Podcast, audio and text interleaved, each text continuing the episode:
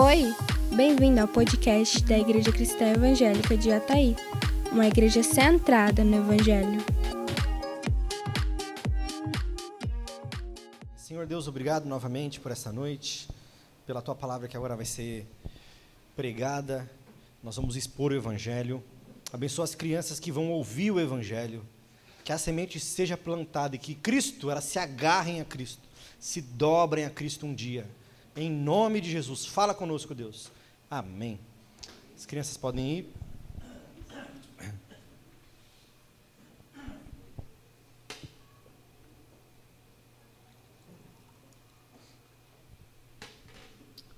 Amém.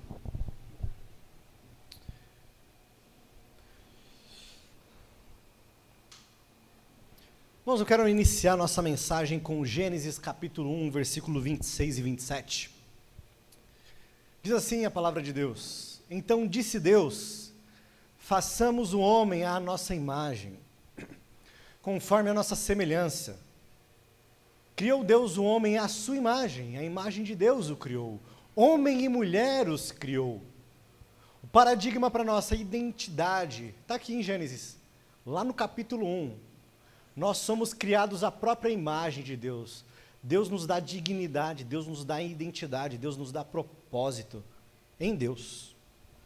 Só que aí vem uma coisa chamada pecado. Gênesis capítulo 3, versículos 6 a 8. Você conhece a história? A serpente chega para Eva e diz: Ô Eva, olha essa fruta aqui que boa, por que você não come dela? E Eva diz: Deus proibiu, diz para a gente nem tocar nela. E a serpente diz: Não, Deus não sabe das coisas, Ele não quer que você seja feliz, não quer que você se realize, não quer que você se torne Deus. Deus não quer o seu bem, seja você o seu próprio Deus. E a palavra de Deus vai dizer então que ela comeu do fruto, tomou e comeu. Depois ela ofereceu para o marido, para o Adão, o Adão comeu também. E a palavra de Deus diz que os olhos dos dois se abriram e perceberam que estavam nus. Então juntaram folhas de figueira para cobrir-se. E esconderam-se da presença de Deus. Se Gênesis capítulo 1 é identidade em Cristo, em Deus, perdão, Gênesis 3 é um homem perdido. É um homem que vai olhar para dentro de si e está confuso. Lutero vai dizer que é um homem encurvado para si mesmo. Só que é um homem encurvado, perdidão. Ele olha e não se encontra. É aqui que começa a crise de identidade. É aqui que começa essa obsessão moderna que a gente tem por identidade. Esse homem aí, conhecem? Olha a crise de identidade dele. É disso que nós vamos falar hoje. Lá no passado, as pessoas eram identificadas pela sua comunidade, pela sua família, pela sua tribo. Por exemplo, o pai da Simone tinha uma profissão, o, o filho, ele então, teve a mesma profissão, os outros filhos todos tiveram a mesma profissão. Por quê? Porque sua identidade, seu trabalho, sua vida é construída no núcleo familiar, na sua tribo. Era muito comum isso. Filho de sapateiro, vai virar sapateiro. E por aí vai. E nesse sentido, todos os desejos do nosso coração, todos os nossos sentimentos individuais eram suprimidos pelo bem comum, pelo bem da família. O filho queria fazer outra coisa, a filha queria fazer outra coisa, mas pelo bem da família, tá bom, pai, eu não vou fazer isso. Eu vou prezar a nossa família. Só que o cristianismo vai dizer que a família não tem, a sociedade não tem o um controle de tudo, não tem um controle absoluto das coisas. Tem que ter o um equilíbrio aí. Aí você tem duas fotos, uma bem antiga, bem tradicional, hein? Não é a minha família, tá? Eu até tenho umas fotos dessa aí, mas eu não quis trazer não. Muita vergonha. Tem meu pai, os irmãos dele. Isso é uma família tradicional. Embaixo a gente tem a rainha, seus filhos, seus netos. Eles passam por cada coisa por quê? Pelo bem? Pelo bem da família. Você lembra um, da Ana? Filha, esposa de Eucana.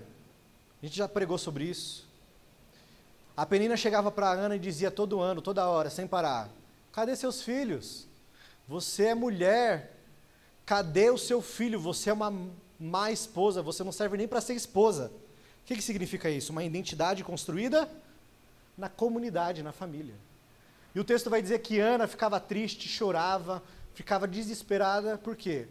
Porque toda formação de identidade vai consumir a sua vida. Se isso for a razão da sua vida, isso vai consumir você. Aí veio a modernidade. Veio o Descartes aí, o Descartes, e disse: penso, logo existo. Se antigamente o que formava o mundo eram as famílias, as comunidades, na modernidade o que forma as coisas, o que dá razão às coisas é a razão. Então as pessoas acham que eu não vou criticar no sentido de que não servem para alguma coisa, servem, tá? que eu vou falar agora. A psicologia é boa, sociologia é boa, história é boa, tudo isso é bom. Mas as pessoas acham que essas ciências vão solucionar todos os problemas das pessoas. Vão curar o luto, vão curar a depressão, vão curar as dores do coração. Você consegue colocar isso numa ampolinha e tomar e pronto, sarou. Mas a gente sabe que não funciona assim. Até ajuda, mas a gente sabe que não funciona. Veio a época da razão e disse o seguinte: o que é importante é a prova científica, é a produção científica, é a industrialização, é fazer produtos, é, é o capitalismo, é, progress, é o progresso. A vida é construída na lógica. O que aconteceu então na modernidade? Deus não existe. O que existe é o meu cérebro e ele dá conta de tudo e ele soluciona todos os meus problemas. Alguém já leu um, algum livro de filosofia e acabou com seus problemas? Você fez uma continha de matemática, de física e acabou com seus problemas? Não é assim que funciona. E como funcionou então nesse tempo a identidade? Você é o que você pensa, você é a sua sabedoria, você é os seus diplomas, você é o quão inteligente você é. Já ficou constrangido se você não concluiu o ensino médio ou não fez uma faculdade de estar numa roda e esse assunto vinha à tona?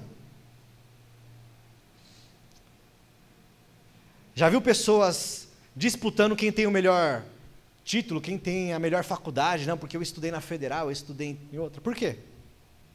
Porque a identidade é construída na sabedoria que eu tenho, quão inteligente eu sou. Eu me provo para o outro pelos meus currículos, pela minha sabedoria, pela minha razão. Outro modo de construir identidade na modernidade: produção, profissão. Eu sou o que eu produzo. Eu preciso fazer inúmeras horas extras, porque eu preciso melhorar o meu cargo, porque eu preciso avançar no meu cargo, ser promovido, para que as pessoas notem: nossa, essa pessoa é importante, essa pessoa cresceu na vida, essa pessoa está conquistando algo, ela está sendo alguém, olha.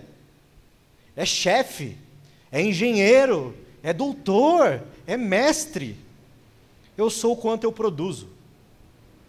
Eu sou a minha profissão. É muito comum você conversar com as pessoas, elas falarem o quê? Oh, quem é você? Ah, eu sou o fulano que faz tal coisa. Porque a identidade é construída na profissão, na produção. Se Deus não existe, a única coisa que existe é a matéria, é o que você pega, é a natureza. O que sobra para você então é o que você tem. Eu sou o que eu tenho. Se depender disso, eu acho que eu sou pouca pessoa, eu sou muita coisa não. Eu sou minha carteira, eu sou meu minha conta bancária, eu sou quanto eu tenho de FGTS, eu sou o carro que eu tenho. Para os jovens, quem já não passou aí? Eu sou o tênis que eu ando. Eu sou a camisa que eu visto. Eu sou o celular que eu tenho. Aí se eu não tiver um iPhone, eu não sou ninguém. Para os mais velhos, que carro você tem? Você tem uma casa? É sua? Não? Como pode?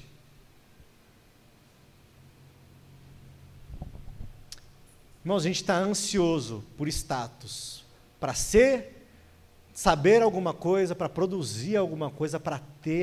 Eu preciso ter coisas para me agarrar. Resumindo, a modernidade diz que eu preciso criar um eu a partir do nada.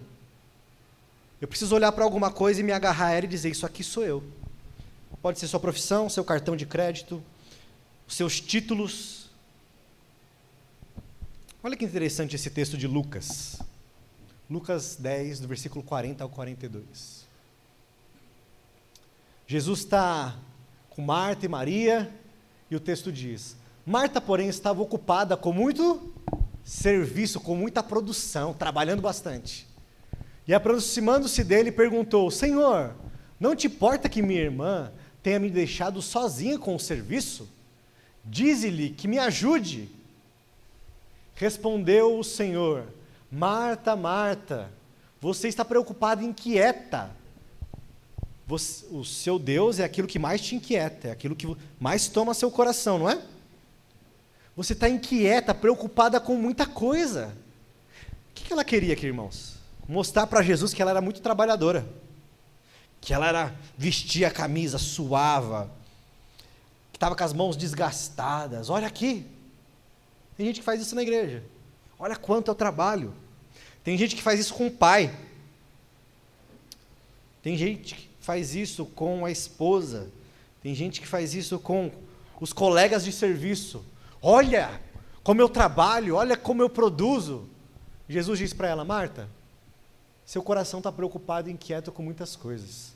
Todavia, uma apenas é necessária. Maria escolheu a boa parte, e esta não lhe será tirada. Maria se preocupou com Jesus. A modernidade a gente pode chamar também de. A sua identidade é construída no projeto de vida que você tem. Conhecido também como um sonho americano. Olha essa figura aqui, que bonito. Uma família perfeita, ali tem um, uma lancha, uma piscina, um churrasco, tudo do mais caro, das melhores marcas, eu sou o que eu que eu tenho. Já passou por isso? Eu já passei. Eu preciso mostrar que eu venci, eu preciso mostrar que eu sou alguém, eu preciso mostrar meus dons, eu sou bom em alguma coisa.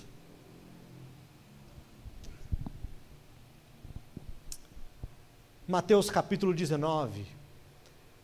Essa é a história do jovem rico. O texto diz assim: Disse-lhe o jovem, disse para Jesus. Vamos lembrar a conversa primeiro? O jovem chega para Jesus e diz: Jesus, o que eu faço para ter a vida eterna? O que eu faço para ir para o céu? Jesus diz: guarda os mandamentos. E ele diz: Quais? E Jesus enumera os mandamentos e o jovem diz: Eu guardo todos esses. Eu sou bom em tudo isso. O texto diz: A tudo isso tenho obedecido. Olha o quanto eu tenho produzido, né? O que me falta ainda? Jesus lhe respondeu: Se você quer ser perfeito, vá, venda seus bens e dê o dinheiro aos pobres, e você terá um tesouro no céu. Depois venha e siga-me. Ouvindo isso, o jovem afastou-se triste, porque tinha muitas riquezas. Você viu o que Jesus fez aqui? Eu guardo todos os mandamentos, Jesus. Tá bom. Faz o seguinte, me segue. Deixa eu ser seu, deixa eu ser seu Senhor.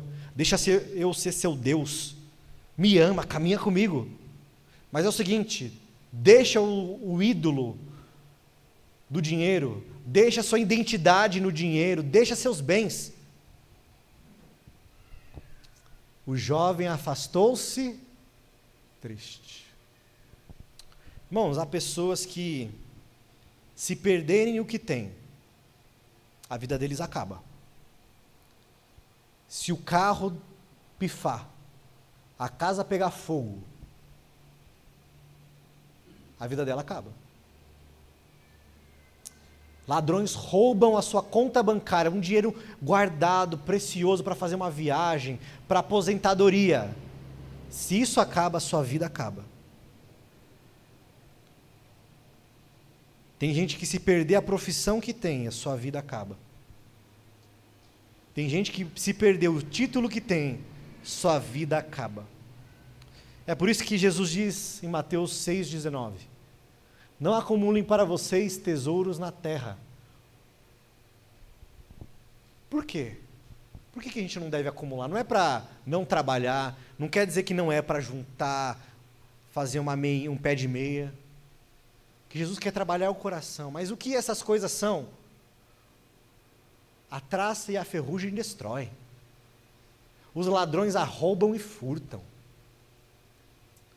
Se sua identidade é construída naquilo que você tem, naquilo que você conquista, nos seus títulos, na sua condição financeira, no tênis que você anda, no celular que você usa, quando você perder isso, a sua vida acabou.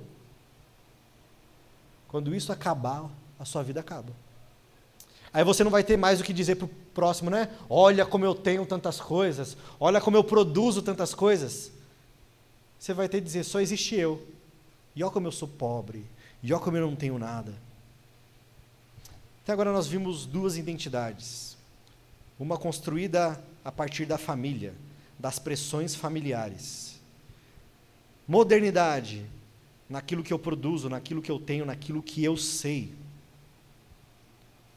E eu quero gastar o um maior tempo com as duas últimas. A identidade da pós-modernidade. Olha essas duas figuras para mim. O que, que elas comunicam? O que elas dizem? Que você tem um homem que não tem uma cabeça, e ele tem aí várias prateleiras cheias, com muitas cabeças, de homem, de mulher, roqueiro, pagodeiro, empresários. Do outro lado você tem uma figura de uma mulher olhando num espelho quebrado. Irmãos, a maior crise da nossa sociedade de hoje é uma crise de identidade. Identidade. Em resumo, nós precisamos mostrar a que viemos, a gente precisa validar a nossa existência, a gente precisa dizer: eu estou aqui e eu mereço estar aqui. Eu mereço existir. Eu mereço viver. Eu sou alguém.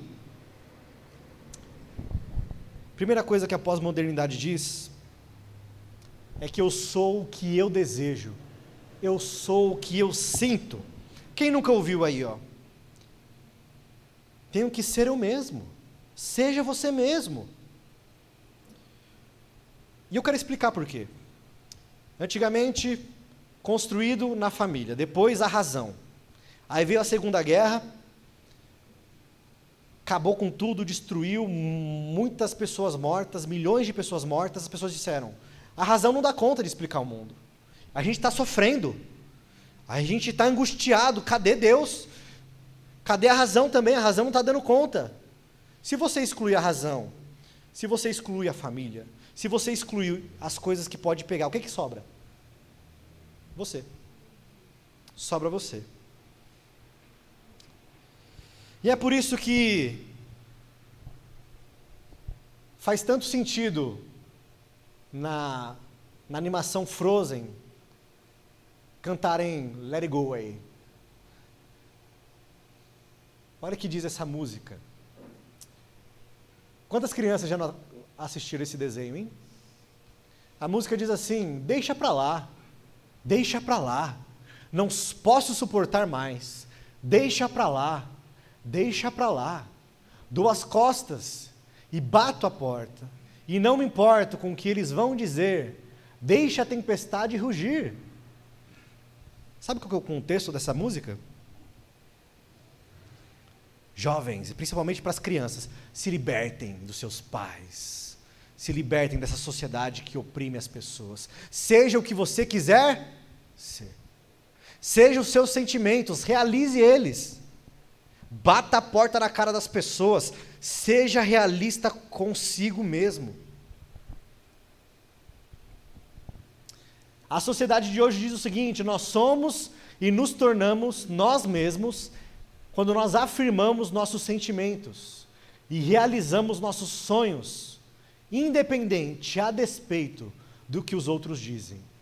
E se você não realizar e não viver esses desejos mais profundos, você vai ser a pessoa mais fracassada que existe, mais infeliz que existe. Você não vai ser ninguém.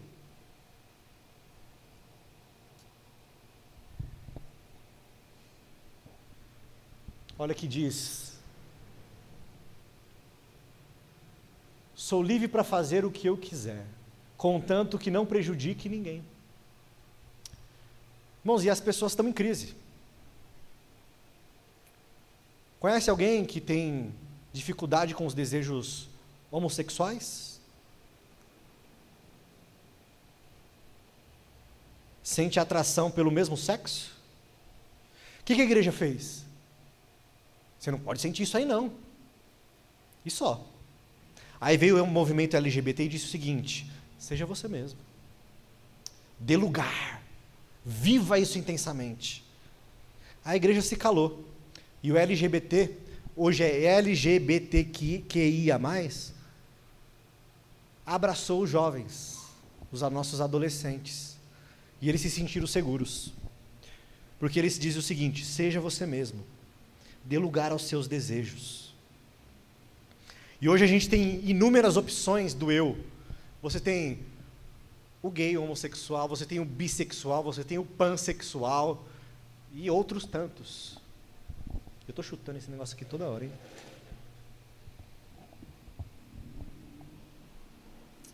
Só que tem outro caminho errado também. Tem, tem gente que diz a, a seguinte frase: Não importa que todos a quem conheço me julguem um monstro. Amo a mim mesmo e é isso que importa. Vamos para o outro lado agora. Eu sou bravo mesmo. Eu não me controlo mesmo. Eu sou assim. Você é os seus desejos. Você está agindo na mesma lógica que o movimento LGBT. Ou não? Hã? No casamento, vamos para o casamento. Ah, eu não sinto mais tal coisa pela minha esposa, pelo meu esposo. Você está agindo na mesma lógica do movimento LGBTQIA.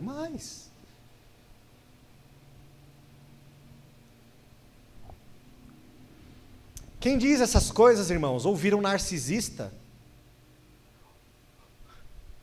ou do contrário, que está muito preocupado com o que os outros dizem, ele se autodeprecia. Esse é o resultado. Por isso que eu já disse semana passada, eu vou repetir hoje. Por favor, nunca diga para mim que você é assim. Nunca diga, eu não tenho o que fazer, eu sou assim. O Evangelho diz que nós somos nova criatura e nos refazemos dia após dia um novo homem, uma nova mulher.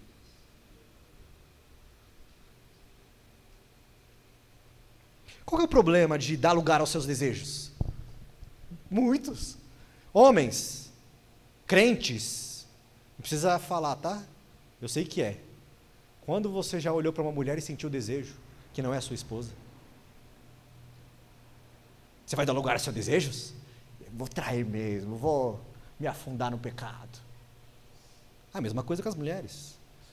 Irmãos, é tão longo e profundo isso, né? Ser os seus desejos, ser os seus pensamentos. O maníaco do parque viveu os seus desejos. Aquele Lázaro, daqui de Goiás, que deu tanto trabalho para caçar, ele viveu os seus desejos. Quais são os problemas de ser e de viver os seus desejos? Primeiro, que a gente não sabe o que a gente quer. Não sabe. Ora a gente gosta, ora a gente não gosta. Ora a gente está empolgado. Quem aqui não falou? Essa semana eu vou fazer exercício, vou começar uma dieta e vou para academia. Durou quanto tempo, hein? Uma semana, nem isso. Um mês, nem isso. Por quê?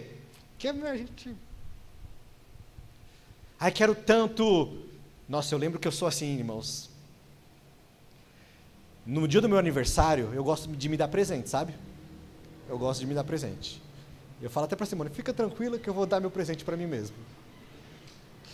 E eu fico pesquisando, não, o que, que eu quero ganhar? Aí teve uma hora que eu queria uma cuia, daquela marca famosa lá, que eu esqueci o nome agora, de inox. Passou uma semana, não, não quero mais isso não. Eu acho que eu quero, eu quero um robozinho que voa, o drone. Aí passou uma semana, eu acho que eu não quero mais isso não. Acho que eu quero um violão. A gente não sabe o que a gente quer.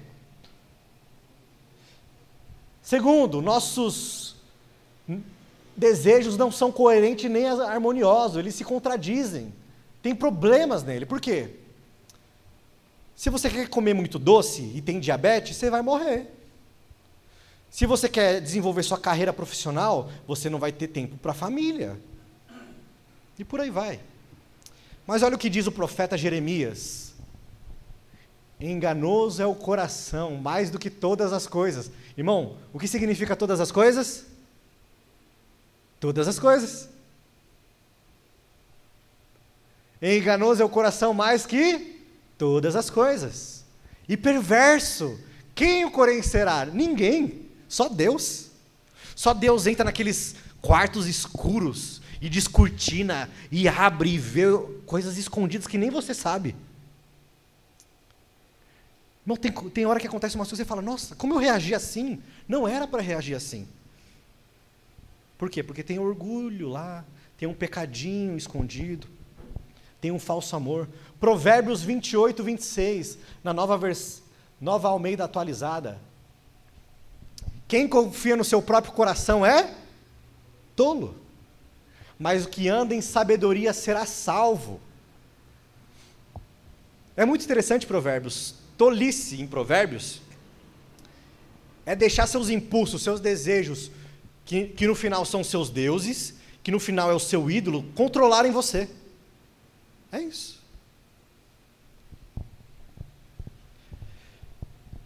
Irmãos, a gente luta contra os desejos todos os dias. Quem é que gosta de acordar cedo e diz: Eu amo acordar cedo para ir trabalhar? Por que, que você acorda? Você precisa. Você diz o que para o seu desejo? Ai, desejo, muda, acorda. Irmãos, isso vale para o casamento, isso vale para a sua sexualidade, isso vale para o seu temperamento, isso vale para o seu serviço na igreja, isso vale para tudo. Você não é os seus desejos. Os seus desejos não te definem. Os seus sentimentos não te definem. As tuas loucuras que passam aí na tua cabeça não te definem. Os sentimentos não são um lugar, não é um lugar seguro. Não é um lugar forte, não é um lugar onde você pode se esconder. É traiçoeiro. É traiçoeiro. Deixa eu ilustrar isso para você. Mas antes, a mulher samaritana. Eu disse que se você não realizar esses desejos, a nossa sociedade disse o quê? Você será um fracassado. Mentira! Lembra a mulher samaritana? Quantos esposos ela teve? Inúmeros. Vários e nenhum, nenhum era dela que, que significa? Que ela estava fazendo sexo com todo mundo. O que, que ela fez? Ela deu razão aos, teus, aos desejos dela. Ela viveu os desejos dela. No final, o que Jesus disse para ela? Mulher, você é uma mulher sedenta. Você é uma mulher insatisfeita. Você é uma, uma mulher que não tem vida de verdade, não tem, tem um buraco no seu peito. Você está faminta, você está com muita sede. E ele diz: Olha para mim. Eu sou água viva. Pede, e quando você beber, você nunca mais vai ter sede.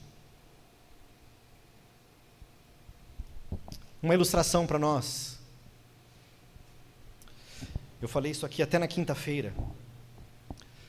Duas culturas diferentes, irmãos. Olha como a cultura molda o pensamento, molda a nossa visão.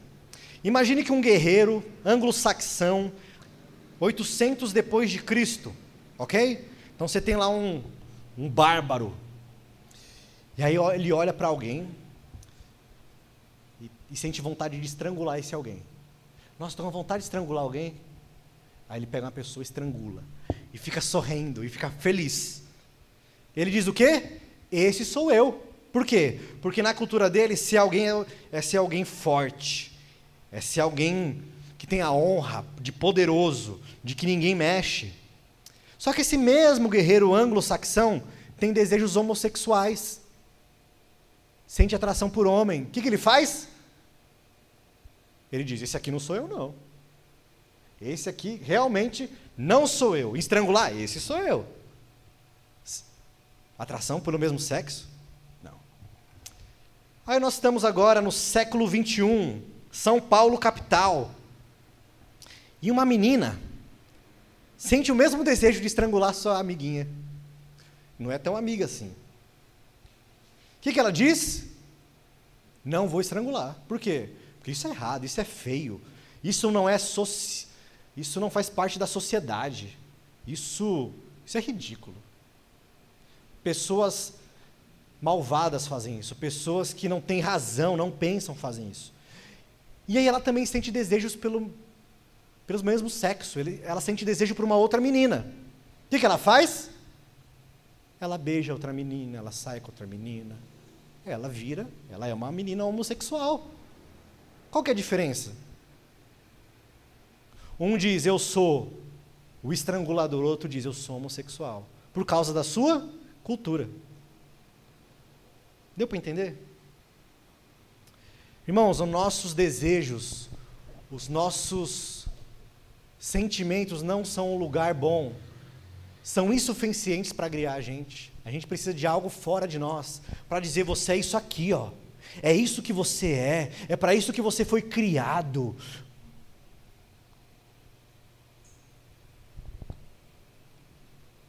Olha que diz Efésios e Gálatas. Todo o ensino bíblico é sobre despir-se do velho eu, é vestir-se do novo, é dizer não para a carne, é dizer não para os desejos.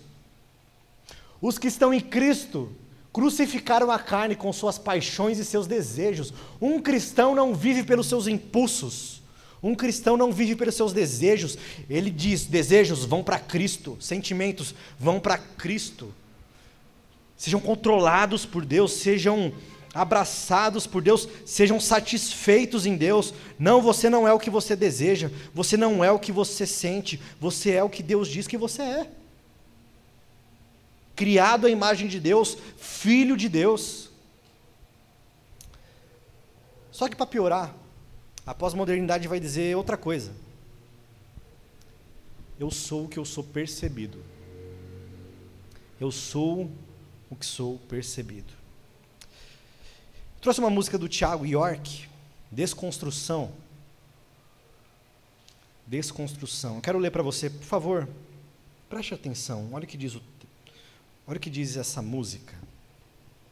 Quando se viu pela primeira vez na tela escura de seu celular, saiu de cena para poder entrar e aliviar a sua timidez. Está entendendo aqui? Você tem uma adolescente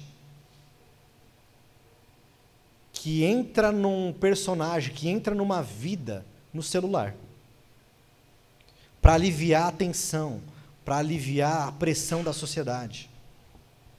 E o texto diz ainda, a música diz: vestiu um ego que não satisfez. Ela vestiu, ela atuou como alguém que ela não era, para ganhar curtida, para ganhar visualização, para ser alguém. Só que não satisfez. Dramatizou o vil da rotina. Isso aqui é tão comum, né? O almoço, aí tira a foto do almoço com os brilhos, com uma coisa espetacular e diviniza aquilo.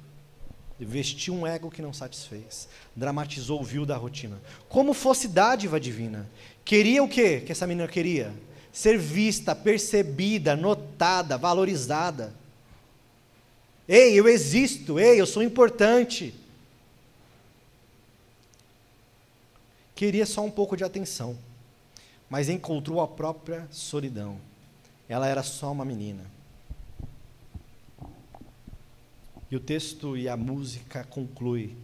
Entrou no escuro da sua palidez, estila, estilhaçou seu corpo celular, saiu de cena para se aliviar, vestiu o drama uma última vez. Está entendendo a música? Ela diz: Eu vou entrar mais uma vez nessa atuação aqui. Só que é a última vez. Se liquidou em sua liquidez. Viralizou no cio da ruína. Ela viralizou. Ela era só uma menina, era só uma adolescente. Ninguém notou a sua depressão. seguiu o bando a deslizar a mão para segurar uma curtida. Parece que a menina talvez se suicidou, tirou a vida. A nossa sociedade diz que eu sou o que os outros dizem que eu sou. Eu sou o que eu sou reconhecido. Eu sou quando eu sou notado. Irmãos, todos nós lutamos com isso hoje em dia. Todos, todos, todos. Você luta com isso. Eu luto com isso. A gente quer mostrar que a gente é importante. A gente quer mostrar que a gente vive. A gente quer mostrar a nossa família. Olha como ela é bonita. Olha como eu consegui vencer na vida com a minha família. Olha meus filhos aqui. A gente quer mostrar a nossa profissão. Olha quanto eu ganho. Olha. Eu escrevi esse texto, eu quero ler para você. Isso parece que junta todas as alternativas. Eu sou o que sou percebido na minha família.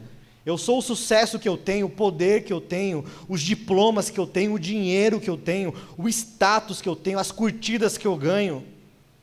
Se eu sigo por uma sexualidade hétero, homo, bi, pan, eu sou o que eu visto. E tem gente que se adapta para ser alguém. Para andar com os homens lá na escola dos roqueiros, o que você faz? Faz um moicano, veste uma jaqueta preta, roupa toda preta, sapato preto. Para andar com aquelas meninas, ou para andar com aquele grupo de pais, ou para andar com aquele grupo de crentes. Você muda o seu jeito de vestir. Eu sou os meus relacionamentos, eu sou com quem eu ando, se é importante ou não, eu sou minha fisionomia. Quantas meninas anoréxicas existem? Que enfia um dedo na goela para vomitar tudo que comeu, só para parecer mais magra. Eu sou minha estética, eu sou minha raça. Preto, branco, amarelo, eu sou minha cor, eu sou a condição social. Se eu sou pobre, se eu sou de classe média, se eu sou rico. Você é onde você está, eu moro em Jataí, eu moro em São Paulo, eu moro em Nova York, eu moro no Japão. E as pessoas vão dizer: é, você é importante. Não, você não é importante. Você é da roça. Você não é ninguém. Você é um. Você não é nem gente. Quantas pessoas ouvem isso? Escutam isso? O que dizem sobre mim? O que as pessoas dizem? Quem dizem quem eu sou? Quem vive preocupado com essas coisas, irmãos, é esmagado por isso. Vive na depressão por causa disso. Minha, minha mãe não me ama, eu preciso mostrar para ela que eu importo, que eu que eu consegui. Meu chefe não me nota, eu preciso mostrar para ele que eu sou melhor do que ele imagina. O pastor não percebeu que eu faço as coisas. Porque nós estamos preocupados em as pessoas reconheçam quem eu sou. Se você se esse eu for comprometido, se você perder isso, você não é mais ninguém. Irmãos, não adianta olhar para dentro, nem para fora. Você precisa olhar para Filipenses capítulo 3, versículo 9, que diz que nós estamos e ser encontrado nele, isso é importante. E está repousando em Jesus Cristo não com a minha justiça própria, não nos meus méritos, não naquilo que eu produzo, não naquilo que eu tenho, não no que eu obedeço, não no que eu sou percebido, mas mediante a fé na justiça que procede de Deus e não se baseia, e que se baseia na fé. Nós precisamos entender que o nosso eu, nossa identidade está escondida em Cristo. As pessoas querem encontrar, as pessoas querem determinar, mas nossa vida está escondida em Jesus Cristo. Eu, eu sou pressionado por todo mundo, seja alguém, seja importante, seja alguém, mostra a sua cara. E nós dizemos, eu não preciso, eu estou escondido em Jesus.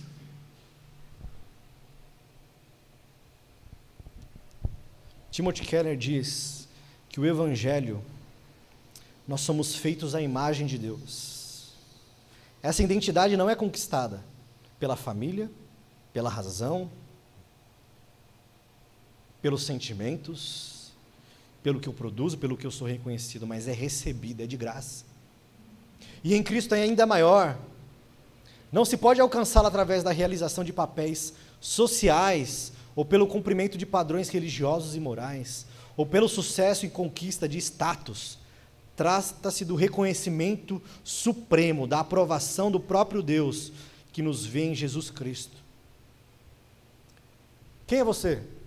Quem dizes que eu sou? O que, que você está preocupado aí? Você precisa provar para alguém que você é alguém? Olha que bonito, Deus nos atribui seu nome. Isaías 43, 7. Todo que é chamado pelo meu nome, a quem criei para a minha glória, a quem formei e fiz. Deus nos dá o seu nome, meu nome, o nome que importa é esse aqui, ó. Então a questão não é quem eu sou, mas quem, a quem eu pertenço. A Bíblia diz também que Deus nos dá um nome diferente, um nome particular. Isaías 62, 2. As nações verão a sua justiça e todos os reis a sua glória. Você será chamado por um novo nome que a boca do Senhor lhe dará. E olha que bonito, irmãos. E que esse nome se revela em nossa vida conforme ele nos mostra as coisas específicas que nos pediu que fizéssemos por ele no mundo. Efésios. Existem coisas que só nós podemos fazer. Há mãos que só nós podemos segurar. Feridas que só nós podemos curar. Porque Ele está nos transformando em uma pessoa única. A nossa identidade está sendo transformada dia após dia em Cristo. Essa é a mensagem de hoje. Está escondida, está sendo criada em Jesus Cristo. Está sendo moldada por Jesus Cristo. Keller ainda vai dizer: a narrativa cultural simplista diz que devemos simplesmente expressar nossos mais profundos desejos. Na verdade, sabemos que há coisas no íntimo do nosso coração que nos impedem de ser o, o eu verdadeiro que deveríamos ser.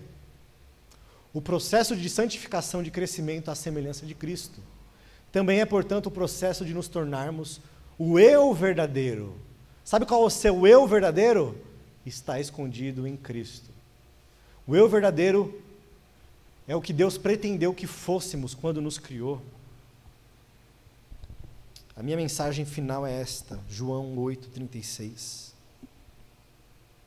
Se você vive pressionado pela família que você vive, pelo pelo convívio, convívio no trabalho, pelo convívio com a família mais ampla, né?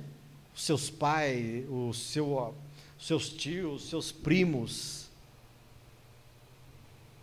seus colegas, com você mesmo. A Bíblia diz, João 3 diz, João 8,36, se o Filho vos libertar, vocês de fato serão livres dessa opressão, dessa identidade que esmaga a gente, dessa identidade que destrói a gente. Livres da obsessão da nossa sociedade por identidade.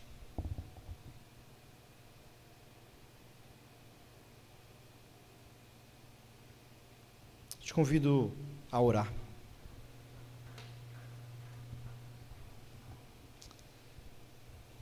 Senhor Jesus,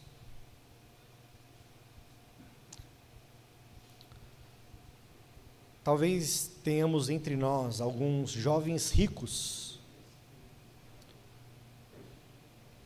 que são o que possuem. Talvez tenhamos entre nós Anas que precisam provar por meio da sua família, dos padrões da família. Talvez tenhamos entre nós pessoas que estão tentando mostrar, validar a sua existência, gritando: Olha, eu existo. Talvez tenhamos entre nós pessoas que estão muito preocupadas com o que os outros pensam. Muito. Talvez tenhamos entre nós pessoas que têm dificuldade com seus desejos e sentimentos. A Bíblia diz, e obrigado, Pai, por a tua palavra, que nós somos criados à tua imagem, à tua semelhança. Que somos filhos adotados, amados. O Senhor é nosso Pai. Que nós temos os olhos que importam olhando para nós. A tua palavra diz que a nossa vida está escondida no Senhor, que nós dizemos não para os desejos e as paixões. A tua palavra diz que toda essa busca por identidade falsa, a traça corrói, a ferrugem destrói. Talvez tenhamos entre nós mulheres samaritanas que estão vivendo seus desejos mais íntimos e estão infelizes, fracassados, cabisbaixos. Para que a gente entenda, Jesus, que a gente entenda essa noite, que o Senhor nos ama que o Senhor verteu o seu sangue, que o Senhor nos comprou, que o Senhor está nos moldando a imagem do seu filho, que o Senhor está nos identificando para ser a imagem daquele que é perfeito, belo, que é Jesus Cristo. Que todos nós corramos para ser parecidos com Jesus, imitar Jesus. Que todos aqui se escondam na identidade que há em Deus o Pai, em Deus o Filho, em Deus o Espírito. E que isso modele, Senhor.